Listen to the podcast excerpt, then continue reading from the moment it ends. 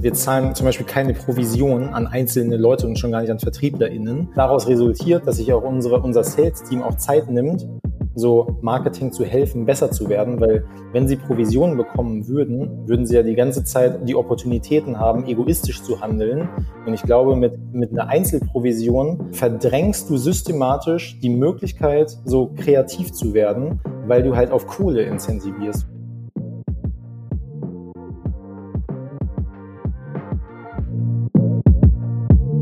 Marketing strategisch sinnvoll aufbauen. Wir laden Marketing Brains ein, ihr Wissen und ihre Insights mit uns und euch zu teilen. Marketing Strategy Genius, Podcast und LinkedIn Audio Event mit Julia Kiener und Lisa Zöfgen.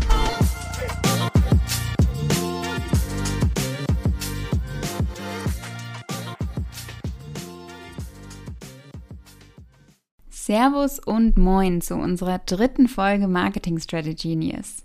Wir sind Julia Kiener und Lisa Zöfgen, freie Marketingberaterinnen aus München und Hamburg. Oder andersrum, Julia ist aus Hamburg und ich bin aus München. Und wir freuen uns, dass ihr heute wieder mit uns mehr über strategische Marketingansätze aus ganz unterschiedlichen Perspektiven erfahren wollt. Eins vorweg, unser Podcast wird nicht im Studio, sondern remote und als Live-LinkedIn Audio-Event aufgenommen. Das heißt zum einen, dass ihr das nächste Mal live dabei sein könnt, indem ihr uns am besten bei LinkedIn folgt und so keine Updates mehr verpasst. Und zum anderen heißt es aber auch, dass die Tonqualität hin und wieder etwas variiert. Ich hoffe, ihr nehmt es uns nicht übel. Nachdem wir beim letzten Mal mit Maximilian Pohlmann, Head of Digital Marketing beim Digital Art Museum in Hamburg, darüber gesprochen haben, eine Marketingstrategie für so etwas Abstraktes wie digitale, immersive Kunst zu entwickeln, sprechen wir heute mit Patrick Gromm, Head of Sales and Culture, und Max Braunleder, Head of Marketing bei der TAM Akademie, der ältesten Trainerakademie Deutschlands. Mit den beiden diskutieren wir darüber, wie sich eigentlich Sales, Culture und Marketing gegenseitig beeinflussen, inwieweit Sales und Marketing zusammen statt gegeneinander arbeiten sollten und wie es gelingt, eine echte Love Brand zu etablieren. Also bleibt dran, lehnt euch zurück und hört gut zu. Es wird auf jeden Fall super spannend, hoch und heilig versprochen. Schön, dass ihr da seid, dass ihr noch eine dritte Stadt mit in den Bund schmeißt. Sagt doch mal ein paar Sätze zu euch. Patrick. Willkommen. Yes, ganz lieben Dank euch. Toll, dass wir es hier gemeinsam hinbekommen. Genau, ich bin Patrick, ich bin Head of Sales und Culture hier in der TAM Akademie, einer Weiterbildungsakademie für New Work und moderne Führung und leite oder verantworte zwei relativ unterschiedliche Bereiche, wie man schon dem Titel entnehmen kann und freue mich voll, da heute mit euch gemeinsam drüber zu sprechen. Bin auch von Haus aus Wirtschaftspsychologe und habe schon mal sieben Jahre lang bei Daimler und mal bei AIDA Cruises in der Karibik gearbeitet. Deswegen, falls da auch irgendwelche random Fragen entstehen sollten, ähm, helfe ich da auch super gerne weiter. Und ich rei äh, reiche den Staffelstab mal an Max, meinen Kompagnon. Sehr cool. Vielen, vielen Dank, Patrick. Ich komme vielleicht drauf zurück, dass ich dir noch ein paar Fragen zu deiner AIDA-Zeit stellen kann. Aber erstmal für alle, ich bin Max, bin seit vier Jahren bei der TAM Akademie und hier für das Marketing-Department zuständig, habe das mit vielen anderen tollen Menschen mit aufbauen dürfen. Und ja, Patrick hat ja schon genug zu uns gesagt und äh, freue mich auch heute hier dabei sein zu dürfen und die kleine Kombi aus Marketing und Sales mal genauer beleuchten zu dürfen. Der Patrick hat es gerade schon ein bisschen angerissen. Kannst du uns noch mal in zwei, drei Sätzen erklären, was ist eigentlich die TAM Akademie und warum sprechen wir heute mit euch? Yes, super gerne. Also wie gesagt, die TAM Akademie ist eine Weiterbildungsakademie, ähm, die sich rund um die Themen New Work und Modern Leadership positioniert hat. Witzigerweise, wir sagen immer so, das ist das älteste Startup Deutschlands, weil die Akademie wurde damals 1974 mal von Roland Berger gegründet. Man hat dann mehrere Generationenwechsel durchlebt und wir haben das Ding ähm, dann 2017 nach Berlin geholt und ähm, eigentlich komplett neu aufgebaut, kann man sagen. Deswegen, wir sind von unserer Kultur her, wenn man hier reinkommt, eine totale Startup-Atmosphäre, haben aber durch dieses lange Branding, die lange Unternehmensgeschichte und diese, diese alt renommierte äh, Trainerausbildung in Deutschland halt auch einfach eine Expertise und ein Expertennetzwerk, auf das wir auch zurückgreifen können. Das ist ein echt spannendes Spannungsfeld, ähm, was sehr interessant für uns als Team, als Mitarbeitende ist, aber auch für unsere Kunden und die Unternehmen, mit denen wir zusammenarbeiten, die sich daraus ergeben. Und wir sind jetzt mittlerweile roundabout 37 äh, Headcounts, müsste ich jetzt bei uns im Personalsystem nachgucken, ähm, arbeiten aber auch mit ganz vielen TrainerInnen zusammen auf Freelance-Basis. Einige arbeiten bei uns hier fest und wir versuchen nachhaltig Weiterbildung und Arbeiten in Anführungszeichen zu revolutionieren und cooler, besser, lustiger und erfolgreicher zu machen. Das klingt sehr, sehr, sehr gut. Und genau darum soll es ja heute gehen. Also diese Schnittstelle zwischen Sales, Marketing, aber auch der Unternehmenskultur, die in eurem Zusammenhang als ich zumindest als super, super stark wahrnehme und da freue ich mich auf viele spannende Insights. Ich habe das Gefühl, wir haben noch gar nicht viel von Max gehört und um das Ganze mal aufzulockern und hier nicht direkt in die Fachlichkeit zu starten, würde ich Max gern in eine Fre Schnellfragerunde einladen. Wärst du bereit dafür? Ist man das je? Hier kommt eine Schnellfragerunde. Yeehaw.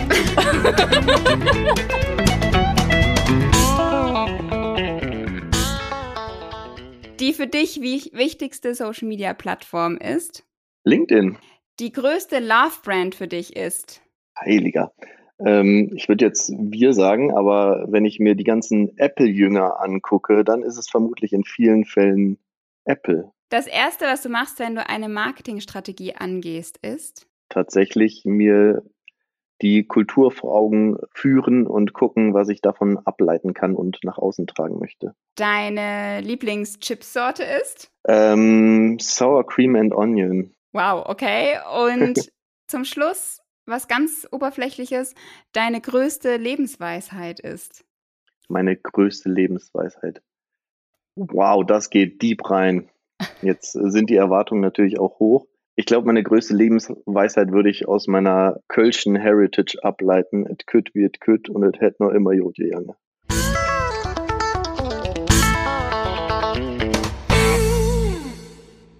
Das wusste ich tatsächlich gar nicht, dass du äh, Kölner bist. Cool. Yes. Haben wir ja quasi noch eine Stadt an Bord. Ja, wir sind hier, wir haben ja die, die Großstädte Deutschlands vereinigt.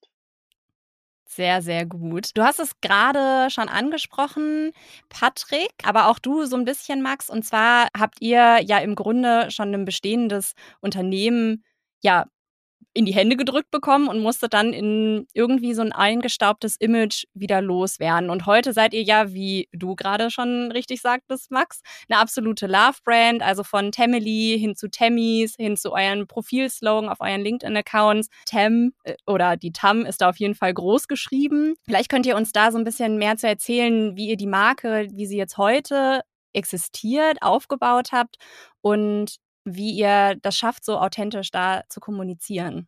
Ich kann einfach mal reinspringen, äh, weil ich glaube ich drei Monate vor Max in der TAM angefangen habe.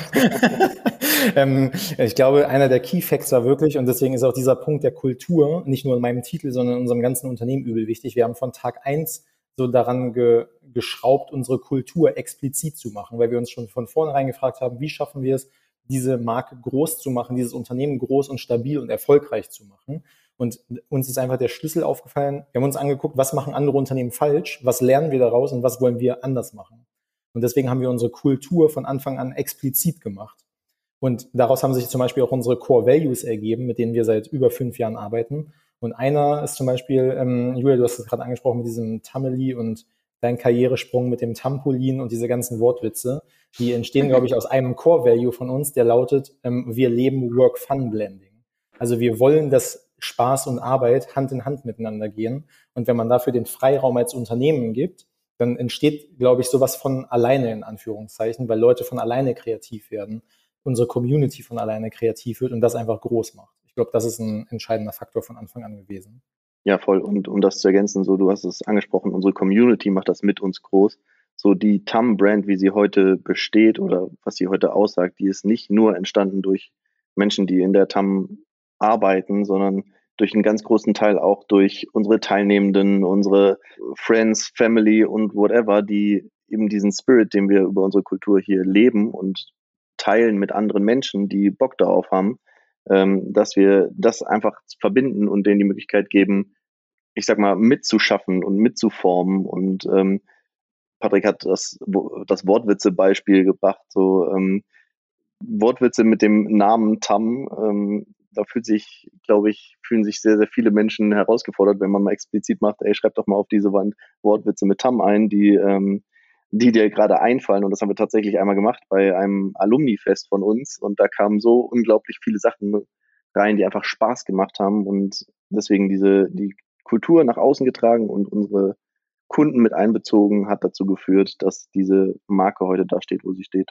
Ja, super spannend. Auch gerade, was du nochmal gesagt hast. Also ihr seid halt ein sehr transparenter äh, Weiterbildungsanbieter. Wir haben im Vorgespräch schon drüber gesprochen, dass es häufig eben nicht so der Fall ist. Und ähm, ihr habt auch gesagt, dass euch Empfehlungsmarketing ähm, super viel weitergebracht hat. Was macht ihr denn da gegebenenfalls einfach generell anders als andere?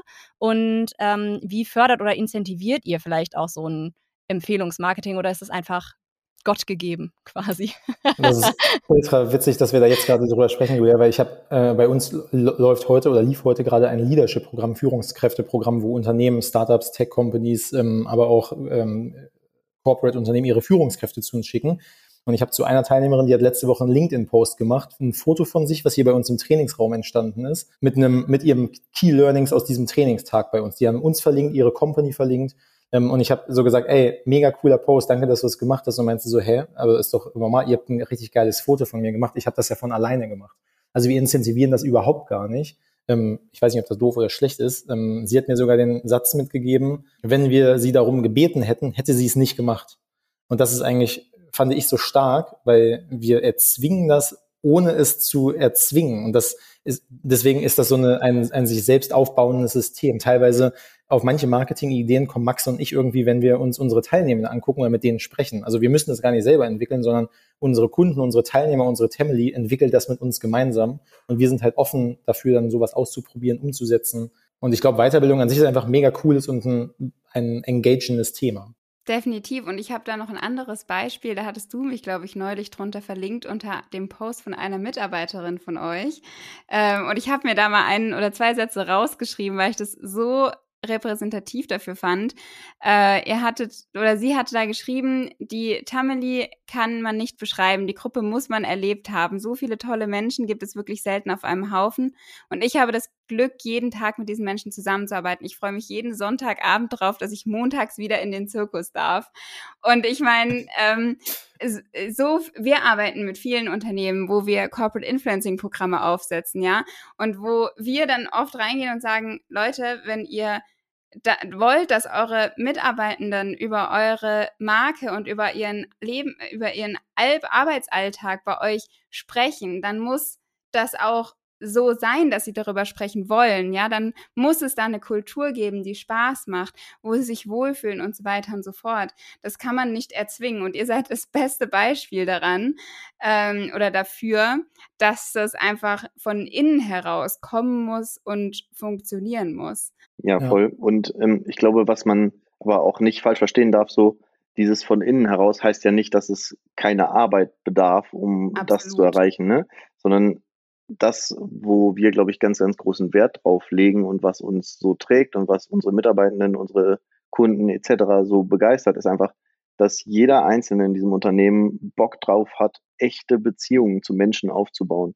Also nicht mit Smalltalk um die Ecke zu kommen und ja, cool, habe ich mal mit dem wieder geredet, ähm, sondern wirklich eine echte Beziehung aufzubauen, wirklich herauszufinden, so was motiviert die Leute, wann haben die Spaß, womit kann man denen eine Freude machen, womit so, wo kann man sie mal um Hilfe fragen, weil sie wissen, damit machen sie einem selbst die Freude. So ganz normale menschliche wechselseitige Beziehungen sind eigentlich der Kern, der das so so organisch wachsen lässt, auch weil es einfach so es muss nichts gefaked werden, sondern es kann einfach eine authentische, normale menschliche zwischenmenschliche Beziehung sein und ähm, dann entsteht das von ganz alleine. Wie geht ihr denn, Max, dann im Marketing damit um? Also auf der mhm. einen Seite ist es was, was ihr natürlich vorlebt und was organisch wächst. Auf der anderen Seite haben wir im Marketing immer das Problem, dass wir Erfolge irgendwie messbar machen müssen und ähm, dass wir irgendwie auch weiter wachsen wollen, weitere Schritte gehen wollen. Ja, wie macht ihr das? Wie, wie geht ihr das an? Das heißt, welche Ziele setzt ihr euch und wie macht ihr die messbar? Mhm. Also ich, ich könnte jetzt, ähm, ich könnte jetzt lügen und erzählen, wir machen uns das Ziel, dass wir 150 Posts von Teilnehmenden über ihr Training auf LinkedIn erreichen oder so ein Quatsch. Das tun wir halt eben nicht.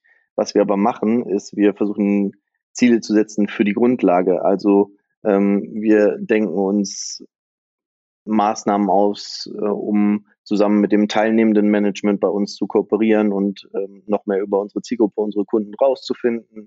Dadurch finden wir raus, ähm, woran die Spaß haben, was denen gefällt. Ähm, und daraus können wir ableiten, okay, was müssen wir anders tun, was müssen wir genauso weitermachen, was müssen wir viel mehr machen. Ähm, und am Ende, das, ja, das klingt super, super low, aber ähm, in dem Fall ist der Weg viel mehr einzahlend als die Fokussierung auf das Ziel. Ähm, also wenn ich mir jetzt KPIs setzen würde, für wie viele Shares haben wir von unseren ähm, teilnehmenden Post oder so, dann ähm, würde ich es wahrscheinlich in unserem Fall eher kaputt machen, als zu sagen, okay, wie können wir Nudges schaffen und Leute dazu bewegen, sich hier richtig wohl zu fühlen ähm, und Marketing mehr als als Customer-Centric Culture Approach oder whatever zu nehmen ähm, und ja. den so geil wie möglich aufzubauen. Ich glaube, Max, das, was du mit Nudges eben angesprochen hast, ultra wichtiger Punkt, weil einer unserer anderen Core Values, ich halte hier so ein bisschen die Kultur- und Culture-Fahne hoch, ihr merkt das schon, äh, lautet nämlich, wir schaffen Feuerwerksmomente und wir fragen uns immer, wie kann, können wir Menschen über die Maßen überraschen mit einem Training, mit einer Weiterbildung, mit einer Experience, die die bei uns äh, absolvieren. Und irgendwann kamen wir auf den Punkt, einer unserer Teilnehmer ähm, hat ein Kind bekommen. Hm, ja, das war der erste TAM-Nachwuchs und haben wir überlegt, Alter, stell dir mal vor, wie geil das wäre, wenn wir dem einen Strampler schenken und da steht drauf, it's time to grow. So daraus ist eine, ist ein Riesending entstanden. Jeder von unseren Kunden, sobald wir mitbekommen, jemand kriegt ein, ein, ein Kind, wird ähm, in Tamping der Strampler It's Time to Grow ähm, äh, für, zu dieser Person nach Hause geschickt. Und das machen wir aber nicht, da, weil wir dann sagen, hier ist der Link zu einem QR-Code und pipapo und konverte das Ding mal. Das ist uns, um ehrlich zu sein, scheißegal, was damit passiert. Wir wollen, wir wollen wirklich intrinsisch was Gutes tun. So, wir wollen wir haben da selber Spaß dran, sowas zu machen. Und daraus resultiert ähm, dieses ganze Tamfetti, ähm, was man dann nach außen hin sieht. Mega gut. Tatsächlich bin ich so froh, dass wir das aufnehmen, weil ich nehme das genau so mit zu meinen Kunden und sage dann, guck mal, das erzähle nicht nur ich, das erzählen auch andere. und da funktioniert's. ähm, weil ihr eben genau das, also eben dieses Customer-Centric und dass es überhaupt nicht darum geht, irgendwie direkt das in Zahlen messbar zu machen, sondern dass langfristig irgendwie es wichtig ist, Verbindungen aufzubauen, ist eben genau das, wo ähm, ich auch immer wieder in Gesprächen dann so Aha-Momente gefühlt erlebe, so, ach so, ja, ach so, das müssen wir gar nicht von innen nach außen, sondern von außen nach innen. Also das Außen ist quasi das Zentrum. Und ich finde es super spannend, dass ihr das jetzt gesagt habt. Und ich bin saufroh, dass ich das auf Tonband habe. Könnt ihr uns noch ein paar andere von euren Werten mitgeben, ähm, weil das ist ja, ich finde das total spannend, ihr habt jetzt zwei schon genannt, ähm, dass ihr die ja auch mit euren Kunden zusammen entwickelt habt. Also man kriegt schon oft das Beispiel, ja, wir haben das äh, in irgendeiner anfänglichen Phase mit unseren ersten Mitarbeitenden zusammen entwickelt, weil uns das super wichtig war, dass wir alle danach leben. So, ihr habt das gefühlt noch einen Step weiter ge, äh, getragen nehmt uns da mal mit in den Prozess und in das Outcome. Ich glaube, das ist ein iterativer Prozess. Wir haben es ja auch von Anfang an direkt angefangen, aber wir haben das auch, äh, oder wir, wir rejustieren diese äh, Werte und äh, alles, was drumherum steht, auch immer wieder. Und wir versuchen damit auch wirklich, und das ist aus dem tiefsten Herzen ernst gemeint, eine Ist-Kultur abzubilden und nicht eine Soll-Kultur aufzubauen. Ich glaube, das ist nämlich ein Fehler, den viele Unternehmen machen. Die überlegen sich dann nämlich ja, wie sollen unsere Mitarbeiter denn sein? Und dann kommen da so eine, so eine generischen Buzzwords raus wie Transparenz, Vertrauen und Wertschätzung oder so.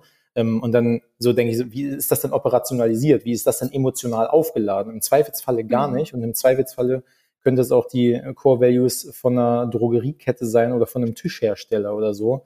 Ähm, und ich glaube, das ist ein Riesen, eine Riesenstärke unserer Values. Die passen nur auf uns, weil die wirklich wir sind und weil wir auch wirklich danach rekruten, danach ausbilden, danach onboarden, dass diese Values gelebt und operationalisiert werden. Genau, und deswegen haben wir uns einfach so gefragt, was ist denn da und warum lieben uns unsere Kunden eigentlich und warum lieben uns die Leute, die bei uns arbeiten, also unser Team und wie können wir das explizit machen? Daraus ist diese, sind diese Core Values entstanden und die versuchen wir größer zu machen.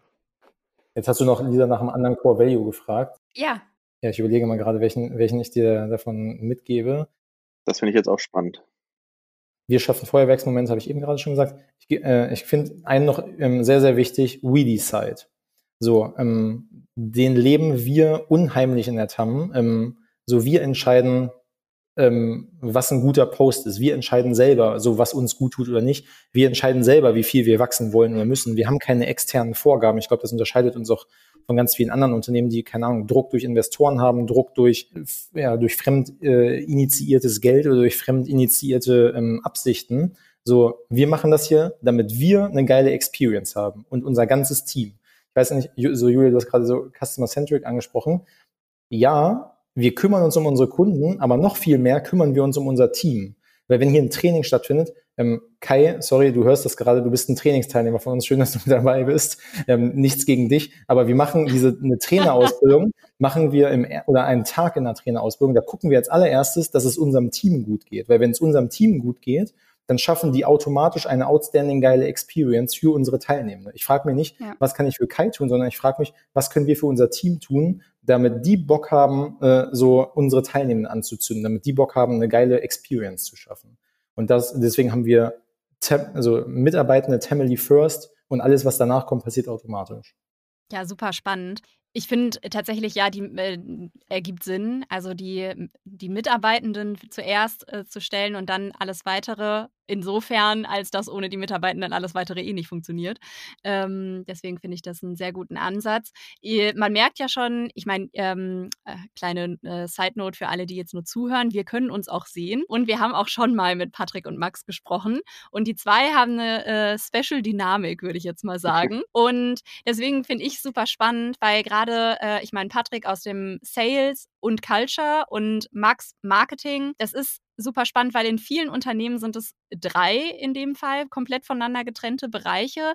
Ähm, aber auch gerade so Sales und Marketing, wer mal in einem Konzern oder in einem, in einem größeren Unternehmen gearbeitet hat, weiß, gefühlt sind es zwei absolute Feindabteilungen, obwohl sie ja eigentlich am gleichen Ziel arbeiten. Und da würde mich jetzt zum Beispiel total interessieren, wie geht ihr denn vielleicht daran, um eben dann nicht so eine Ellenbogenkultur zu entwickeln, sondern da gemeinsam an einem gemeinsamen Ziel zu arbeiten? Ja, ich glaube, was man hier sagen muss, das kann man wieder aus ganz, ganz vielen verschiedenen Perspektiven betrachten. Man kann es natürlich auch aus der, aus der offensichtlichen Kulturebene ähm, betrachten, weil die Kultur, die wir haben, die ist nun mal sehr innig und sehr miteinander für das große Ganze.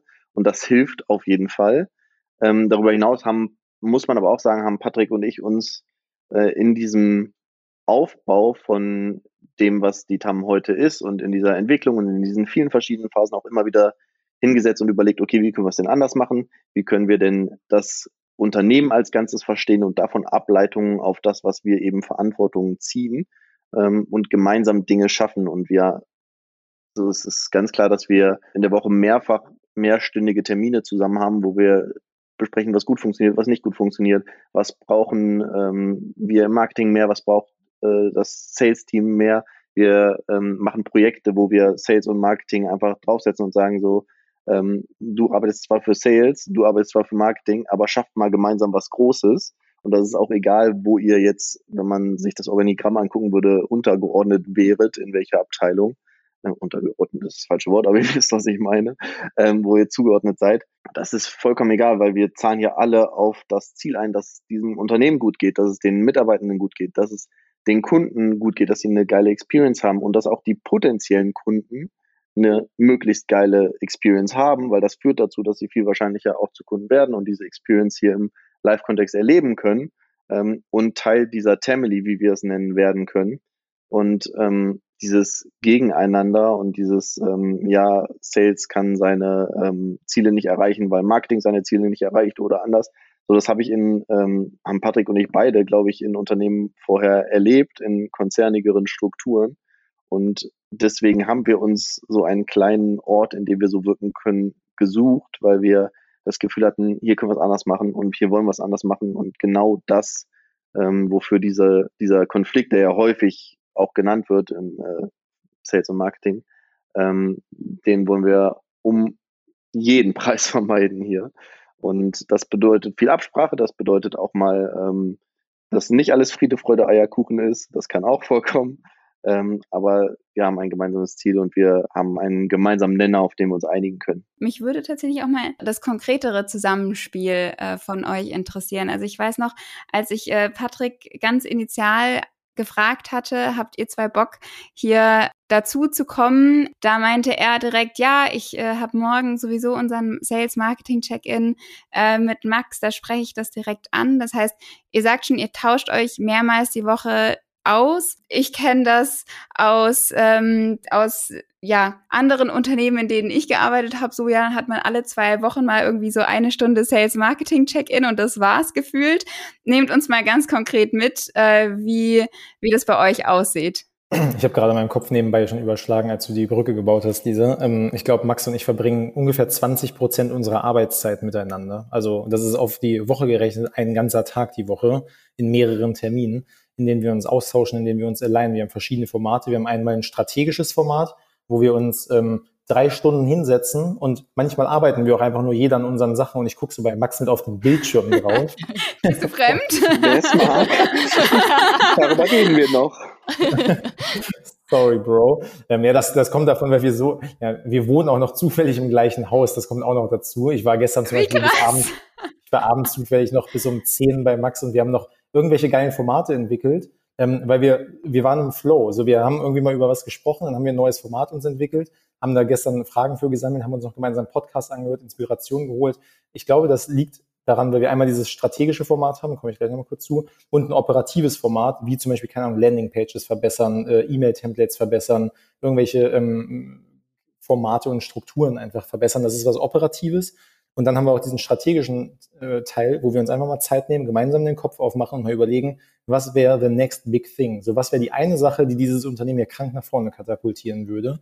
Und das ist einfach eine Herzensangelegenheit für uns beide. Deswegen ist das für uns auch keine Arbeitszeit, so wenn wir da zusammensitzen, sondern ich kann mir nicht vorstellen, in meiner Freizeit was Geileres oder was Cooleres zu machen, als mit dem Hebel eines solchen Unternehmens und einer solchen Brand und hier Sachen auszuprobieren und hier mit Menschen sprechen zu dürfen, mit denen ich so privat, äh, keine Ahnung, warum ihr mich privat interviewen solltet, aber im Rahmen dieses Unternehmens und dieser TAM, so haben wir halt einfach einen riesen Wirkungskreis, in dem wir uns selber und ganz viele andere Menschenleben verbessern können. Und das machen wir uns jeden Tag, glaube ich, bewusst. Ja, und äh, um das vielleicht noch zu ergänzen, weil du wolltest das super konkret haben, so es gibt keine bessere Kombi gefühlt als Sales und Marketing, um jeweils den anderen Bereich nach vorne zu bringen, weil Sales weiß im Zweifel am besten, was potenzielle Kunden bräuchten, weil die tagtäglich im Austausch sind mit diesen Menschen.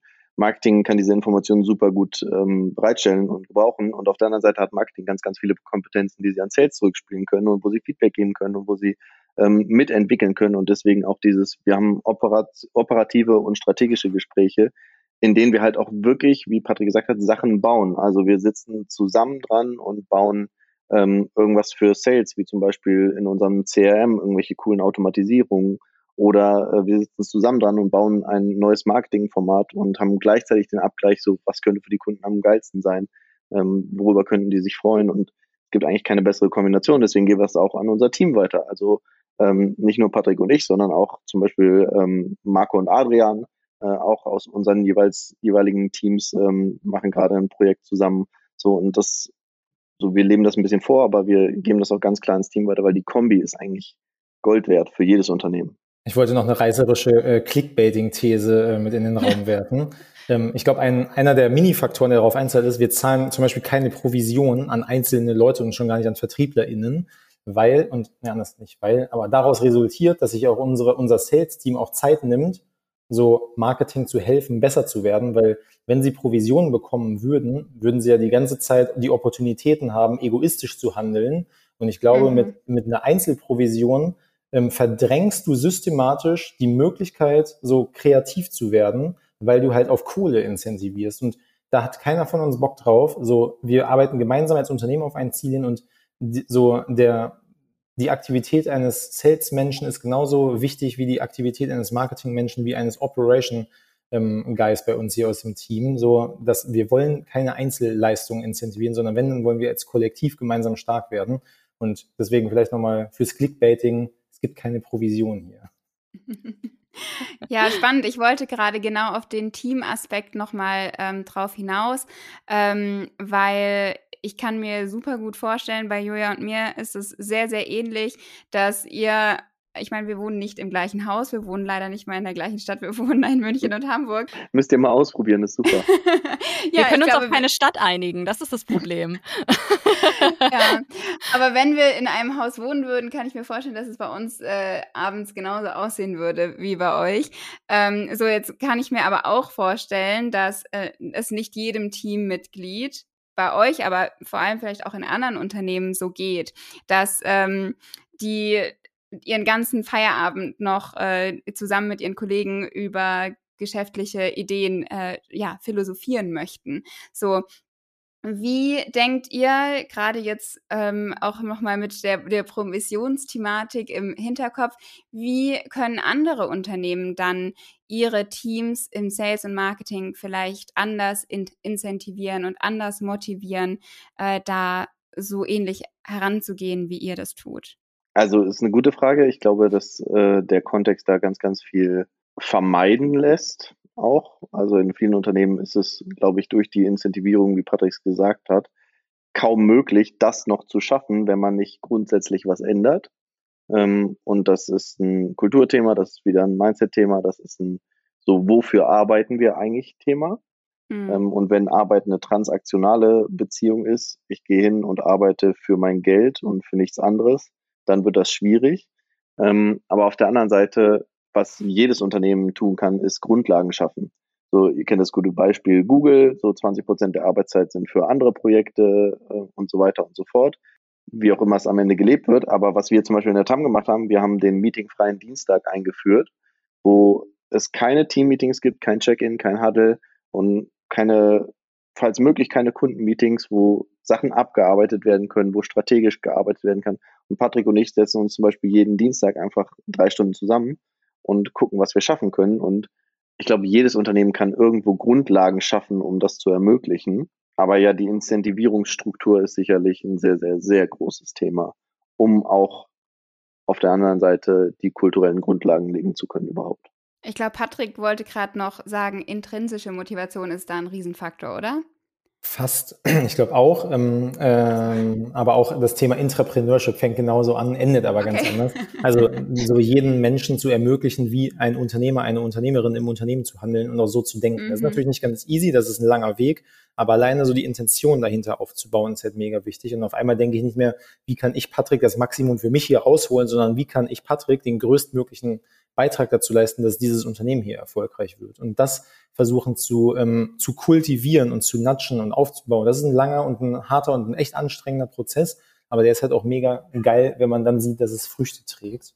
Ähm, und das macht einfach ultra Spaß und deswegen macht es auch Spaß, hier in der TAM zu arbeiten und daran, das, das groß zu machen, das aufzubauen. Ich bin kurz davor, mich zu bewerben. Tu es. Und, Lisa Julia.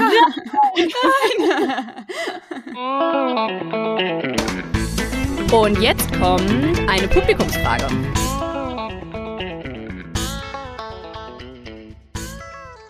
Kai, ein Teilnehmer der aktuellen Trainerausbildung der TAM Akademie, war auch in unserem Live LinkedIn Audio Event dabei und hat in diesem Zusammenhang noch gefragt, was denn das größte Outcome für die TAM aus dem Meeting freien Dienstag wäre. Mega geile Frage, Kai, danke dir. Ähm, witzigerweise haben wir am darauffolgenden Mittwoch immer einen Daily Huddle oder ein Check-in mit der ganzen Firma. Und da wird unter anderem abgefragt, da erzählt jeder sein biggest achievement vom gestrigen Tag. Also was war mein biggest achievement an dem meetingfreien ähm, Dienstag? Ähm, deswegen, das sind ganz, ganz viele kleine Mikro-Takeaways oder Achievements, die man da hat. Weil manchmal ist das, ich muss einen neuen Vertrag aufsetzen. Max und ich entwickeln ein neues Format. Ich glaube, was wir in einer company-weiten Umfrage gemerkt haben, ist, dass wir damit versucht haben, einfach die Fokuszeit zu reduzieren, weil wir sind einfach gestresst von sozialer Interaktion und ich muss das auch mal ganz ehrlich sagen, ich glaube, es ist auch, es ist auch echt übel anstrengend und heavy hier in der TAM zu arbeiten, weil hier startet gerade wieder eine Trainerausbildung, hier arbeiten wieder Leute bis 21 Uhr, bis das Ding hier fertig ist. Ähm, du hast halt so viel soziale Interaktion und wir haben das irgendwann gemerkt, wir haben das vor allem gemacht, damit Leute für sich sind, damit die tunneln können und bewusste Meetings, bewusste Termine sich einstellen können. Und ich glaube, das ist das biggest Outcome auf der Company-Ebene, dass Leute das Gefühl haben, so selbstverantwortlich herzuarbeiten als ohne diesen Tag. Ich finde es übrigens sehr spannend, weil das auch so ein bisschen der Aspekt ist, wieder Herr der eigenen Zeit zu werden, weil häufig ist man sonst so in fremdbestimmten Meetings den ganzen Tag im Grunde und ähm, da hat jede Person so ein bisschen die Möglichkeit, sich einfach selbst wieder zu fokussieren.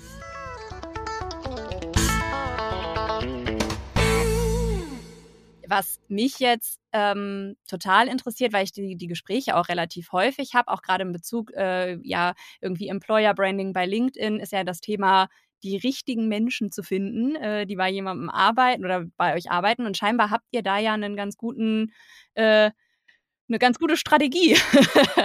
Vielleicht könnt ihr da ähm, quasi aus eurer HR oder Employer Branding ähm, Ecke noch ein paar ähm, Details geben, wie ihr an die Leute kommt, die dann eben auch Lust haben, überhaupt wie ein Unternehmer im Unternehmen zu denken. Weil viele, also ich arbeite auch manchmal mit Behörden zusammen und da ist es so, na, das steht hier jetzt aber nicht in meiner Jobbeschreibung, da setze ich jetzt meinen Stempel nicht drunter.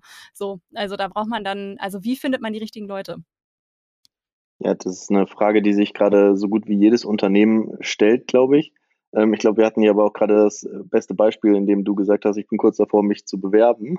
wenn man so eine, wenn man so eine Kultur hat, wenn man so eine Kultur pflegt, wenn man so eine Kultur aber auch nach außen trägt und zeigt, dann hat das natürlich eine Sogwirkung und ähm, wir hatten heute auch ein, ein äh, schönes Gespräch mit Selma, äh, die, die HR-Abteilung bei Snox, zum Beispiel ähm, verwaltet. Liebe Grüße an der Stelle. Und äh, die hatten letztens eine Bewerberin da, die den drei Schokopizzen in einem äh, Bewerbungskarton sozusagen vorbeigebracht hat, um sich mal äh, als äh, Initiativ zu bewerben. Ähm, mit einem QR-Code drauf, der dann auf den Lebenslauf geführt hat. Ganz coole Nummer. Aber ich glaube, wenn man als Unternehmen es schafft, so eine Kultur aufzubauen und nach außen zu tragen, dann hat das eine gewisse Sogwirkung. Und das heißt trotzdem nicht, dass wir ähm, Marie, unsere, unser HR-Rockstar hier, hört auch zu. Liebe Grüße auch nochmal hier. Ähm, das heißt trotzdem nicht, dass wir jede Stelle innerhalb von zwei Tagen besetzen können. Na, auf gar keinen Fall, weil auch im Bewerbungsprozess natürlich das Thema Kultur bei uns ganz, ganz wichtig ist. Also diese, dass Leute finden, die darauf Bock haben, ist in vielen Fällen vielleicht gar nicht das Schwierigste, aber dann auch wirklich zu überprüfen als Unternehmen, passen die Leute wirklich in die Kultur rein, diese Kernwerte sind ein ganz, ganz zentraler Teil von unserem Recruiting-Prozess. Also jeder, der einen neuen Bewerber oder eine neue Bewerberin kennenlernt, ähm, macht sich gedanklich Häkchen an die jeweiligen äh, Core, sieben Core Values ähm, oder eben nicht im Zweifelsfall und daraufhin wird dann entschieden, ähm, passt die Person zu uns, kann die uns weiterbringen, ähm, kann die unsere Kultur aufrechterhalten und mittragen und mitleben und mit weiterentwickeln. Ähm, und das muss nicht immer perfekt überall ausgeprägt sein, ähm, weil Kultur und Kernwerte ein Riesenteil dann im späteren Prozess unseres Onboardings sind. Also unser CEO Lorenz nimmt sich, glaube ich, auch 20 Prozent seiner Zeit, um kulturelle Onboardings zu machen bei neuen ähm, Mitarbeitenden. Und ähm, das ist einfach ein Wechselspiel an Faktoren, die einfach dazu führen, dass wenn wir Leute in unsere Family holen, wir auch sicher gehen, dass diese Kultur aufrechterhalten wird und dass Leute Bock auf so eine Kultur haben, ist heutzutage nicht mehr die Seltenheit. Hier kommt eine Schnellfragerunde. Yeehaw.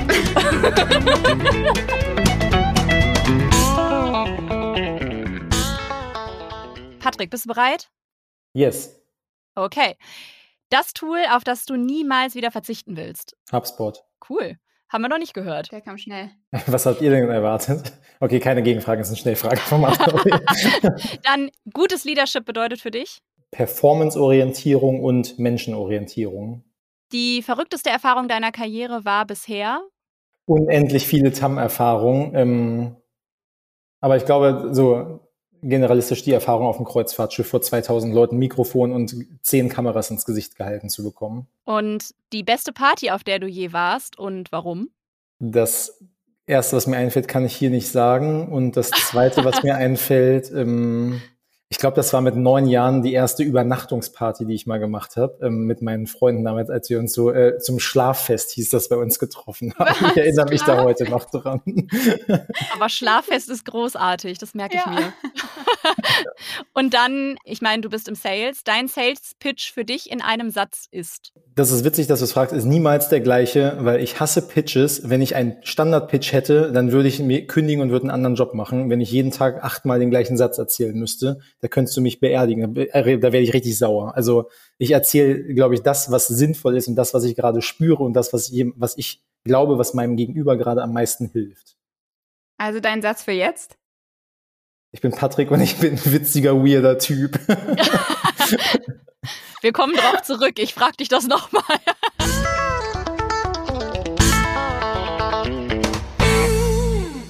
Ansonsten würde mich ja noch Patricks AIDA-Geschichte interessieren. Welche genau?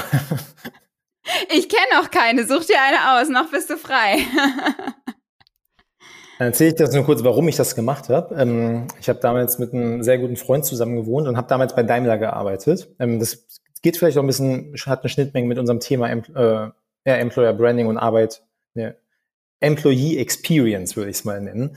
Ähm, mhm. Irgendwann habe ich gemerkt, dieses Konstrukt ist für mich nicht das Richtige, weil ähm, ich da Glass Ceilings gespürt habe. Ich konnte mich da nicht weiterentwickeln, so schnell wie ich mich weiterentwickeln wollte. Und ich wollte nicht mit Prozessen arbeiten, ich wollte mit Menschen arbeiten. Und irgendwann habe ich mal einen Urlaub gemacht mit meinem besten Freund damals gemeinsam und dann dachte ich so, Alter, das ist eigentlich irgendwie auch ganz witzig. Weißt du was, ich bewerbe mich hier jetzt einfach mal. Wenn ich eine Zusage, Zusage bekomme, dann kündige ich meinen Job bei Daimler.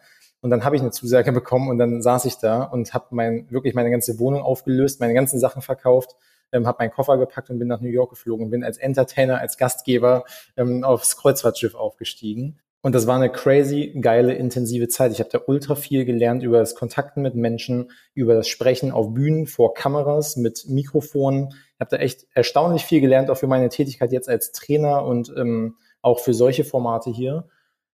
Und warum habe ich das gemacht?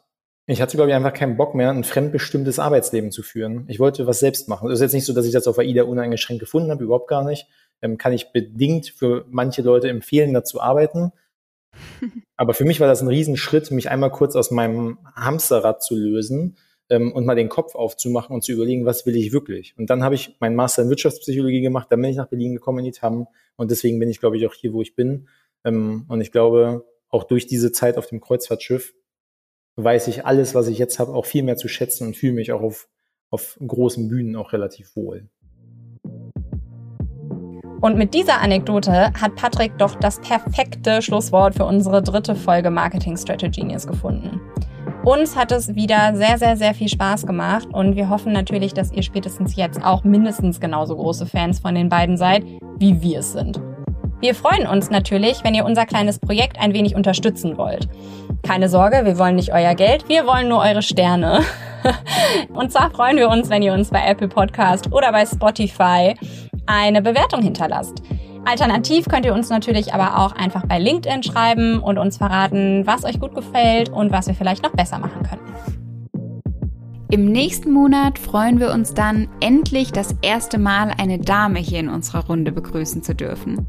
Und zwar sprechen wir mit Dina Reit, Prokuristin und Nachfolgerin bei SK Laser, die eben erst vor den Startup-Teens als Familienunternehmerin des Jahres 2022 ausgezeichnet wurde. Dabei soll es um ihre Personal Brand, die sie wirklich sehr erfolgreich aufgebaut hat, und das Marketing in einem sehr traditionellen deutschen Mittelstandsbetrieb gehen. Wir freuen uns, wenn ihr hier im Podcast oder natürlich live auf LinkedIn wieder mit dabei seid.